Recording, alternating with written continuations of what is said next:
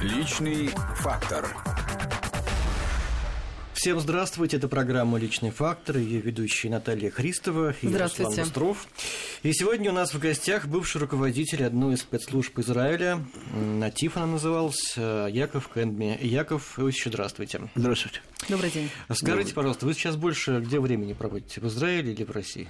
Нет, только в Израиле я в Москву приезжаю раз в два месяца на неделю, если есть какие-то программы, которые хотят меня услышать, по каким-то актуальным для их. Мы вас так часто видим и слышим на нашей радиостанции и на А телевидении. на- когда я приезжаю, если я приезжаю на неделю раз в два месяца, то в эту неделю меня используют по полной программе. А у вас здесь дела какие-то еще есть помимо телевидения или только исключительно ничего, средства массовой ничего, информации? не- ничего нет. Никаких дел, ничего у меня. А можете рассказать, как вы впервые приехали в Новую Россию, потому что долгое время вы здесь не были, мы еще об этом поговорим. В 2015 году, насколько я знаю, вы сюда... Нет, Впервые я приехал в Россию после долгого отсутствия. Это был 88 год, 30 июля. Так. с израильской дипломатической группы, которая приехала по соглашению с Советским Союзом для работы при голландском посольстве. Мгм. Тогда это было первый раз, когда я приехал после... Но это еще был Отсюда. Советский Союз. Это был Советский Союз, конечно, после 69 года. Второй раз я отсутствовал э, чуть меньший срок. Это было с 2001 года до 2016, потому что до конца 2015 года по просьбе ФСБ был наложен запрет на мой въезд в Россию, и Почему? я не мог ехать. А почему? Почему ФСБ не хотела, чтобы я приезжал в Россию? Да.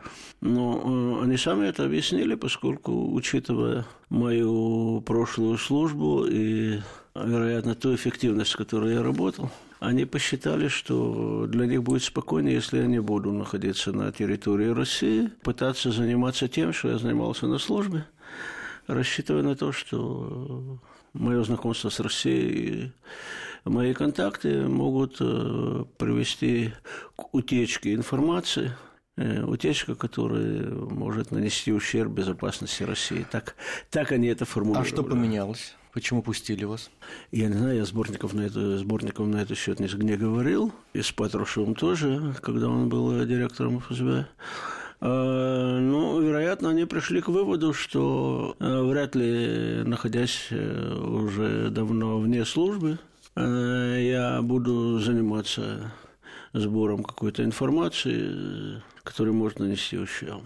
И решили, вероятно, взять свой риск и обратились еще раз к президенту России, чтобы он санкционировал, так же, как он санкционировал запрет на въезд, санкционировал разрешение на въезд. Ну, я, я с ними не спорил, их профессиональная оценка, они имеют на это право.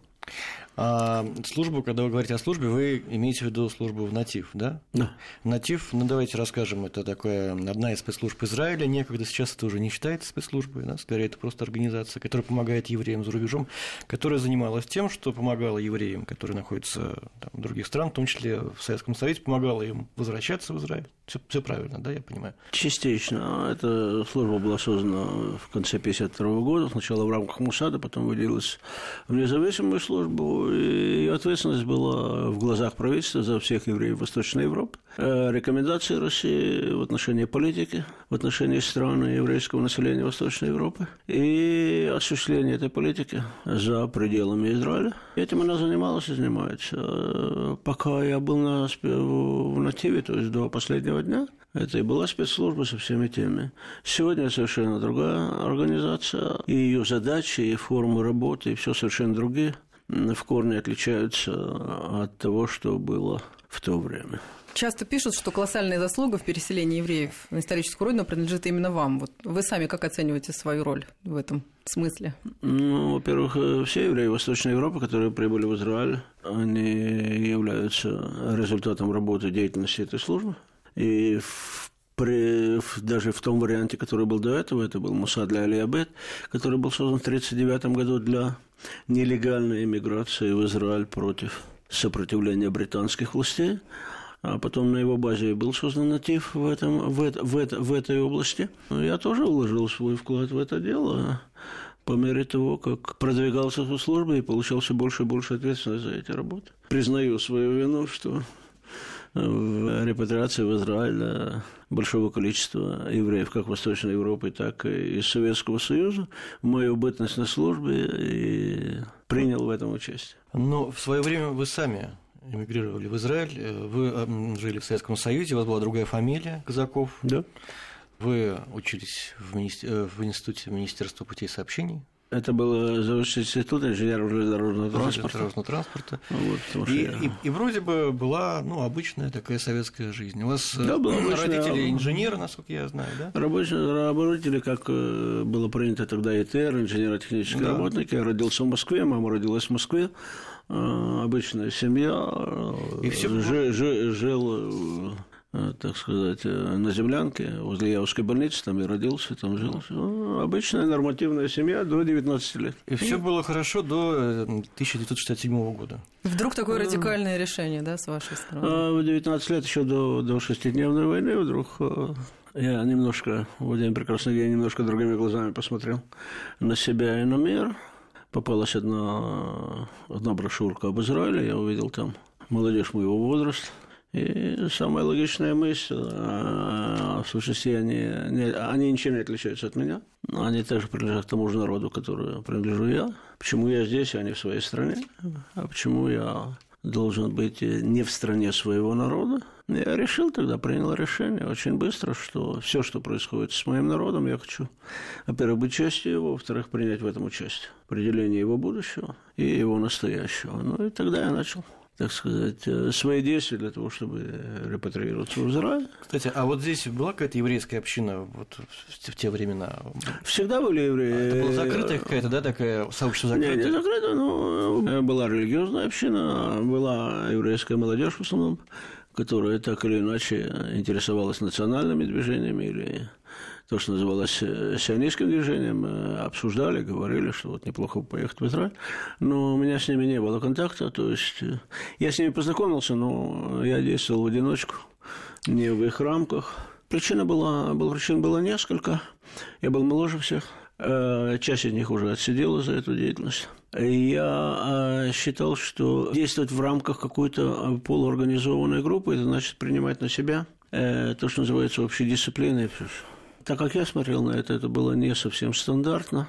И я не хотел, чтобы меня что-то связывало, с одной стороны. А с другой стороны, я не хотел, чтобы они были ответственны за то, что я делал. А я решил делать то, что делал. И вы начали говорить и предпринимать шаги для возвращения в Израиль. Да. Ну, кроме того, что я сначала прорвался в израильское посольство. Это да. Вот, кстати, до этого вы тоже какие-то шаги предпринимали? Или это было самым радикальным? Нет, это был первый, до этого это, я ничего. Это до было... Этого, Молодой, этого, горячий. До этого был абсолютно напрямую. Это было 19 февраля 67 года. И как да. вы решились на этот шаг? Сначала я решил э, подойти к израильскому посольству, посмотреть, что и как. Я подошел к посольству, поскольку тогда э, у населения было больше страхов от того, что происходит, чем на самом деле. Полной уверенности, что в посольство нельзя зайти. Поэтому, чтобы не вызывать никаких э, нареканий, я пошел по той стороне, увидел вход, здание довольно нестандартно, это по тем понятиям.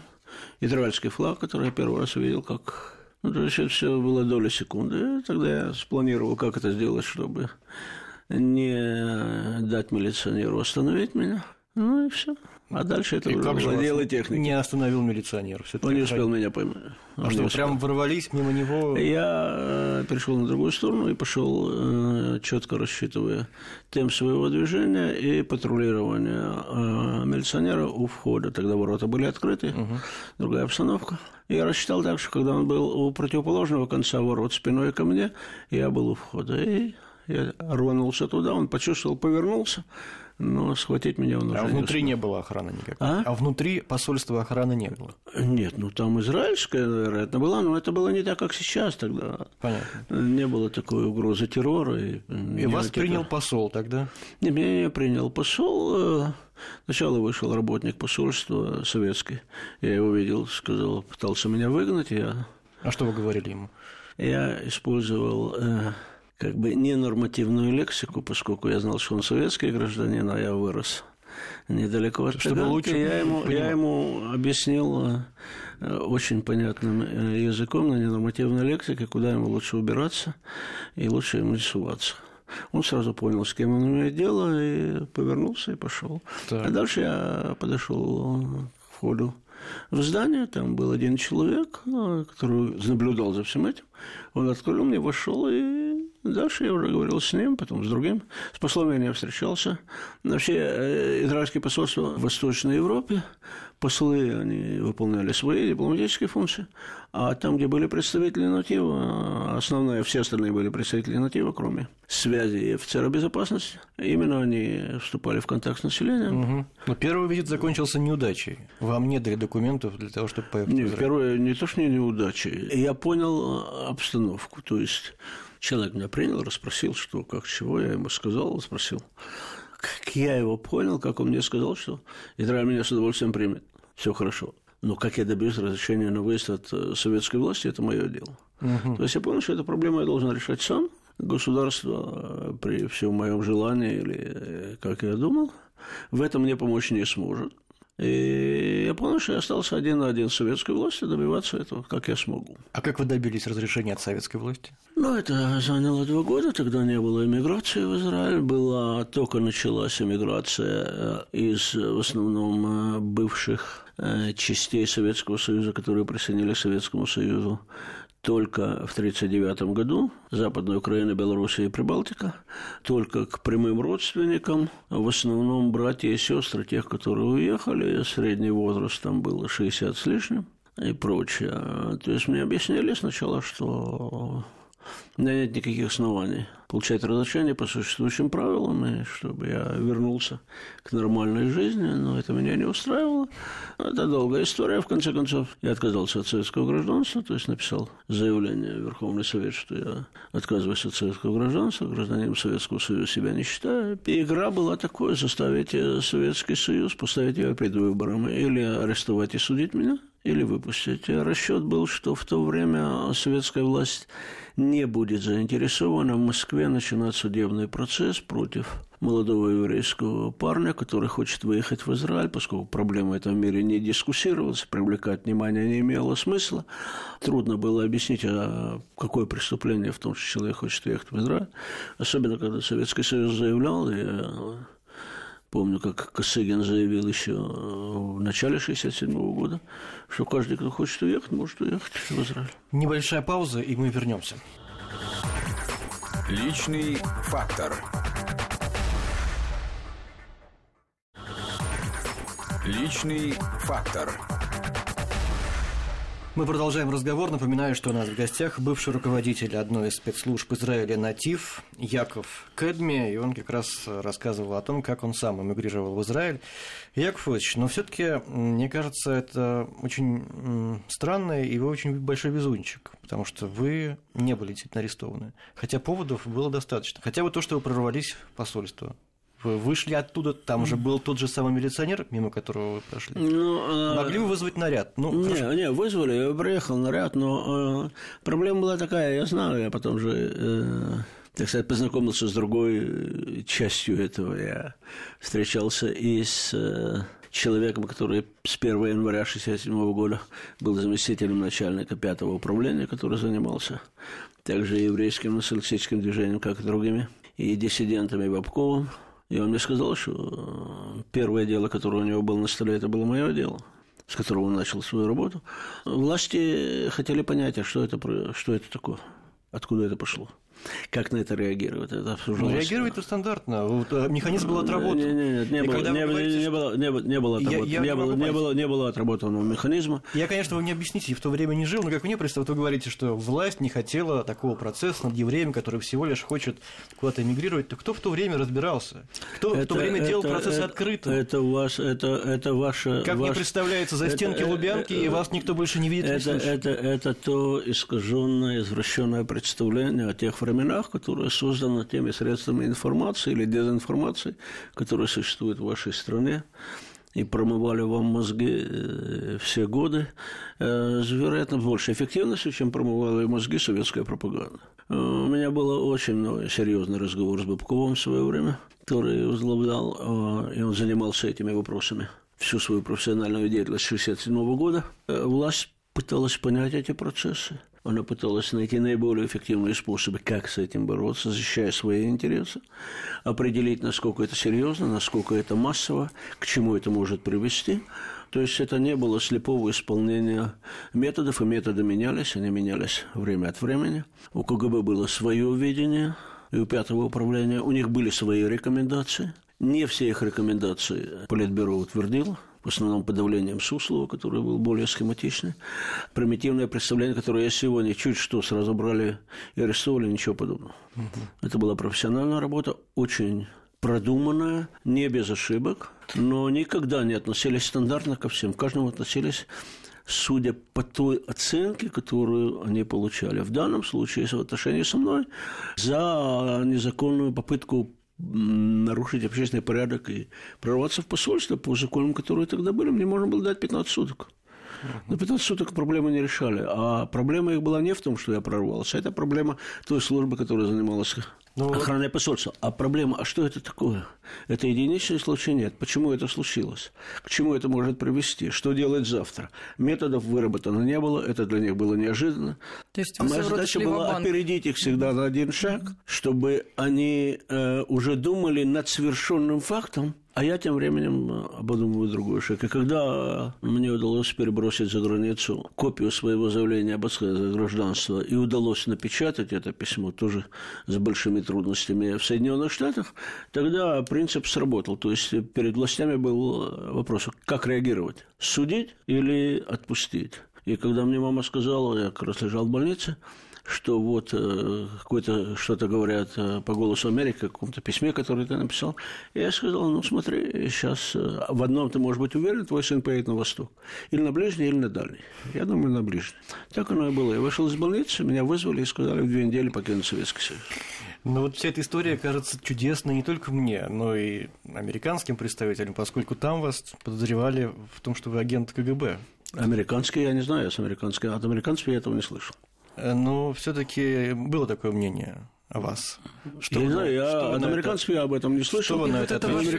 Голодовка перед зданием ООН в Нью-Йорке. Это уже было потом. А что вы на это отвечаете? Там вот они как раз и подумали вроде, что вы как раз со стороны КГБ. Ну, если они думали, что эта голодовка а, является провокацией КГБ, то мне жалко американские спецслужбы и их уровень тупости и непонимания. И при условии, если они так думали. Но это их проблема.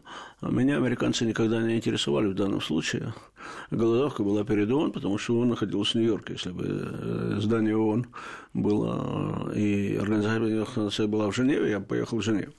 Вот, то есть это не имеет никакого отношения к Соединенным Штатам. Другое дело, что была попытка обращаться к американскому еврейству, чтобы они довели на свое правительство и поднимали проблему недачи выезда евреям в Израиле, если они этого хотят. На этой почве тоже были проблемы, потому что не весь американский истеблишмент этого хотел. И я уже упоминал, например, Нью-Йорк Таймс, когда им предложил сотрудник Натива, которые получили мое письмо, напечатать это письмо, Нью-Йорк Таймс отказался его печатать по причине, сказали, письмо слишком антисоветское, слишком сионистское. Это свобода, ну, свобода печати. Часто вам хорошо приходилось слышать свой адрес предположения, ну, может быть, косвенно, не вам лицо высказанное, а о том, что вы агент КГБ. От профессиональных кругов нет. И часто ли а... вам приходилось отвечать? на это предположение и что именно отвечаете?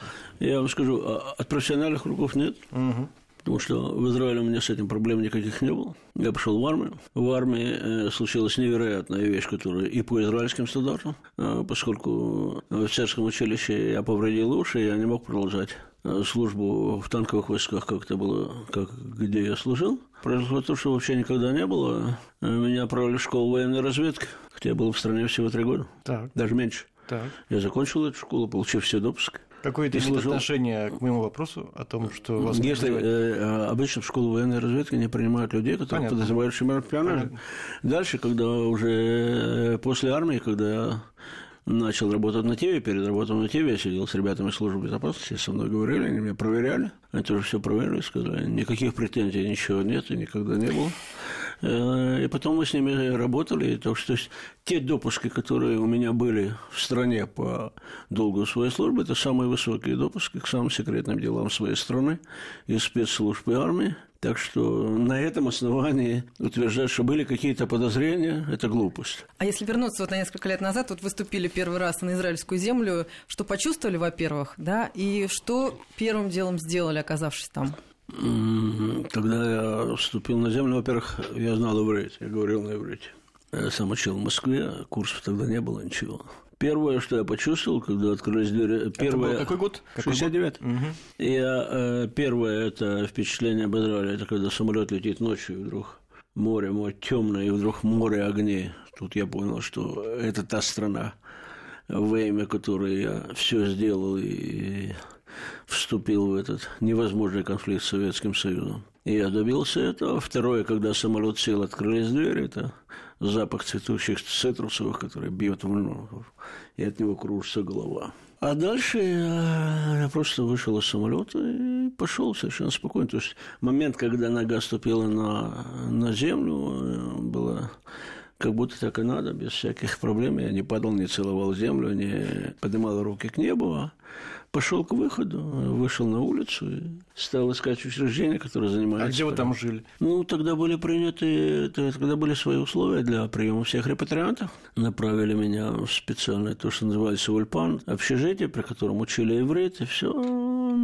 Ну, в Израиле это всегда дело было налажено, да. Ну, было налажено, отработано, меня послали. Просто это был довольно уникальный случай, поскольку э, я приехал один, молодой, без семьи, таких случаев вообще не было никогда.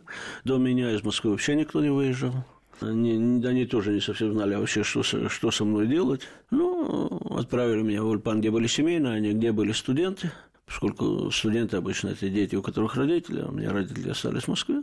Но оказалось, что в Ульпане мне делать особенно нечего, потому что иврит я знал немножко лучше, чем там преподают. Ну, а дальше я пошел учиться, пытался продолжить учебу. Потом решил, что после голодовки в Нью-Йорке мне еще остался один долг перед страной служить в армии. Uh-huh. Пошел в военкомат, хочу, я, сказал, а я отказываюсь от, от, от отсрочки и пошел в армию в 70-м году. То есть я приехал в 69-м, в 70-м году, через полтора года я уже был в армии. Голодовку в Нью-Йорке вы затеяли, чтобы ваша семья тоже, да, переехала в? Да, тогда как раз вы начали родители вскоре после моего отъезда пришли к выводу, что с, с таким сыном в Израиле будущего не столько у них, сколько у моего брата и сестры большого в Советском Союзе тогдашнем нет. Тогда была другая политика.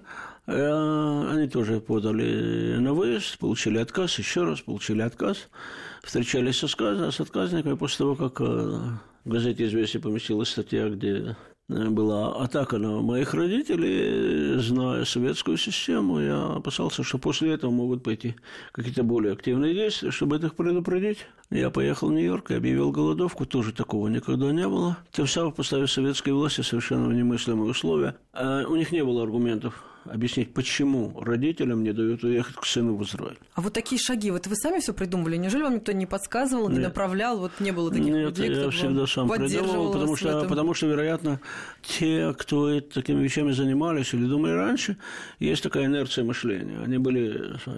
А поскольку я начинал эти действия сам, э, не кого не спрашиваю, у меня всегда было поиски нестандартных решений. Этому я еще научился в школе. В математике всегда искал нестандартные решения. Так и тут я.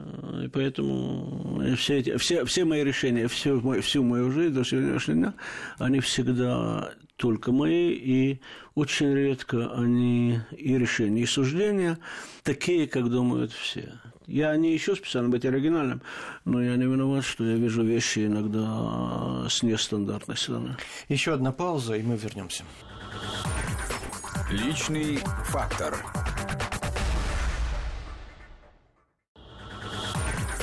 Личный фактор. Мы возвращаемся к нашему разговору с бывшим руководителем одной из спецслужб Израиля «Натив» Яковом Кэдми. Яков Ильич, главное, да, с чем мы были не согласны в Советском Союзе, это с политикой СССР по отношению к евреям. Вы считали ее антисемитской, о чем мы писали в том самом обращении к Верховному Совету. Да. Как вы считаете, спустя много лет это удалось пережить? Да, совершенно. То есть, э, во-первых, э, это была одна из э, причин вообще существования той организации, в которой я потом служил. Я имею в виду не на государственном, а на бытовом больше уровне. Проблема была государства. Проблема, что была определенная политика советского государства, также в странах Восточной Европы, по отношению к евреям. На Западе нет. То есть нет на Западе политики в нормальных государствах. Во Франции нет какой-то политики, государство не определяет политику по отношению к евреям. Угу. Не по отношению ни к кому. Все одинаковые граждане. Тогда была такая ситуация, и эта политика меня не устраивала. В первую очередь э, в, в области отношений между евреями и еврейским государством, то есть препятствовали какого рода отношения.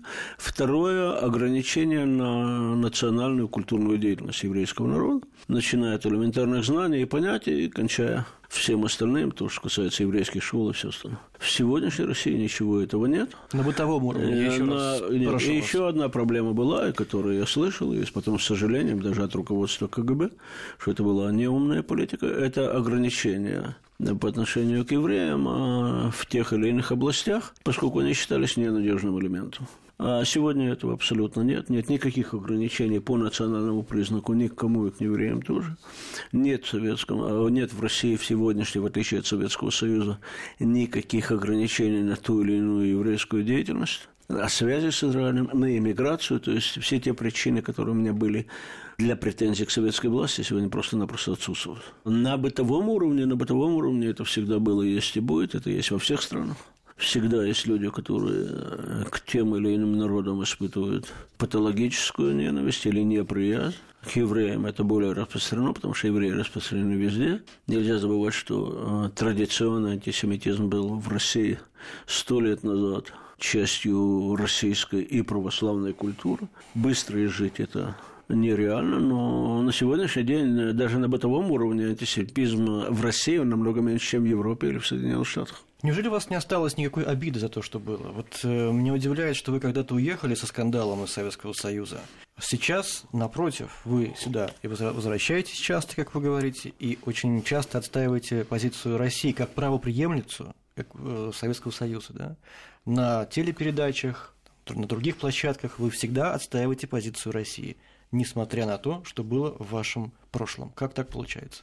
Нет никакого противоречия, потому что я не вижу, почему к России нужно относиться с предвзято. Я не вижу, почему люди э, свои личные обиды или свои личные мнения приводят на то, что не отказывают России в том праве, в котором они не отказывают для своего государства для других. И обычно э, то, что я, э, то, что я выступаю, защищая право России быть таким же государством, как все, и против двойных тройных стандартов, которые применяют по отношению к России. Отношение к советской власти как таковой можно оценивать и ее положительные качества, и отрицательные. Э, я не отрицаю ничего, что было сделано неправомерно в Советской России в тот или иной период. Но это не значит отрицать вообще право России или э, существовать или развиваться тем способом, который она принимала себя, это право народов России, в отношении тех или иных несправедливых обвинений и претензий, которые предъявляют. Я их опровергаю на основе фактов. То есть тем, кому не нравится моя позиция, при всем этом они не смогли найти ни одного ложного или неправильного факта, который я привел, и не могли найти никакого опровержения тому, что я сказал, исходя из фактов. То, что им это не нравится, это их проблема. А, но когда Россия делает неправильные шаги, если я считаю, я тоже это никогда не скрывал. Переехав в Израиль, Яков Ильич, вы скучали по Советскому Союзу, по родине? Ну, то есть, ну, не по родине, а вот по России вы все таки прожили довольно большую часть жизни здесь. Не, ну, Все свое детство и молодость, лучшие годы, в общем-то, тоже прошли. Ну, я сформировался стране. как человек, как личность во всех отношениях в России. То есть все, все мои качества сформировались здесь. Да. Причем э, в России, в Советской России, в Советском Союзе, в Москве. То есть, э, несмотря на все, те, все то, что сегодня говорят и записывают, да, можно было вырасти в Советском Союзе быть достойным человеком и любить свою страну, свою, свою родину.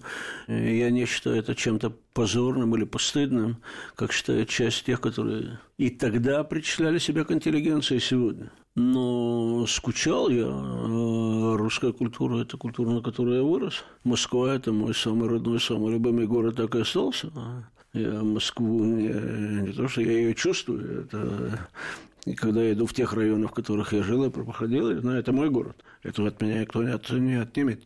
Это не идет в ущерб за то, что я чувствую к Израилю, к своей стране, там, что я делал, и как я жил. И, по крайней мере, есть, есть небольшая разница. За Израиль я воевал, за Россию я бы воевать не стал, поскольку я отказался от, от советского гражданства. И это, все, я не гражданин этой страны, то есть я могу любить это как страну своего рождения, но моя страна – это Израиль. Для меня Родина начинается, я это говорил в Израиле, Родина – это та страна, за которую ты согласен умереть, и за которую ты согласен, чтобы твои дети умирали. А как вам кажется, люди меняются вот на протяжении жизни? Или вот он характер дан от рождения, и вот он такой и есть? Вот каких характер, людей вокруг вас характер, больше? Характер, какой не, вы сам? характер не меняется, характер определяет э, наибольше, намного больше, чем способности. А э, взгляды э, мировоззрения могут меняться в зависимости от развития человека, от того, что он узнает, в зависимости от его характера, в зависимости от его способности правильно, трезво оценивать события, свои действия, свои ошибки или ошибки других. Но характер не меняется. Вот тот характер, который человек установил, так он и будет жить. Чем вы сейчас занимаетесь в Израиле? Я ничем, я пенсионер, я закончил службу. Пенсионер. Хорошая пенсия в Израиле? У меня, поскольку мы служба были приравнены к армии, Хорошо. пенсия, как у военнослужащих израильской армии, очень хорошая, вполне, вполне достаточно. А порядок можете сказать, что мы вообще представляли в России? Какая пенсия в Израиле? Это, не, это не может ничего сказать. Обывательские подходы, когда в Москве пытались в 60-е годы перевести американские доллары в рубли и понять, что это такое. По-израильски понятие этому хорошая песня, по нашим стандартам она примерно в два с половиной, то есть моя пенсия, она примерно раза в четыре выше, чем средняя пенсия в стране. Вы написали мемуары «Безнадежные войны», книга да. называется. Вот как-то связано вот это название с вашей жизнью, ну, наверное, раз это мемуары, да, и почему да, такое название? Потому что э, я написал, я описал эпизод. Э, обычно то, с чего я вел, во-первых, эта борьба была всегда на грани войны, мне приходилось бороться и в Израиле тоже. И, как правило, это были условия, так же, как это было с выездом, абсолютно безнадежная война. То есть, когда я решил уехать, это было абсолютно безнадежно в глазах всех. И никто не верил, что это можно добиться, и по всем э, правилам. Но там я добился успеха. И в других войнах э, они все были безнадежны, и во всех них я добился успеха победил.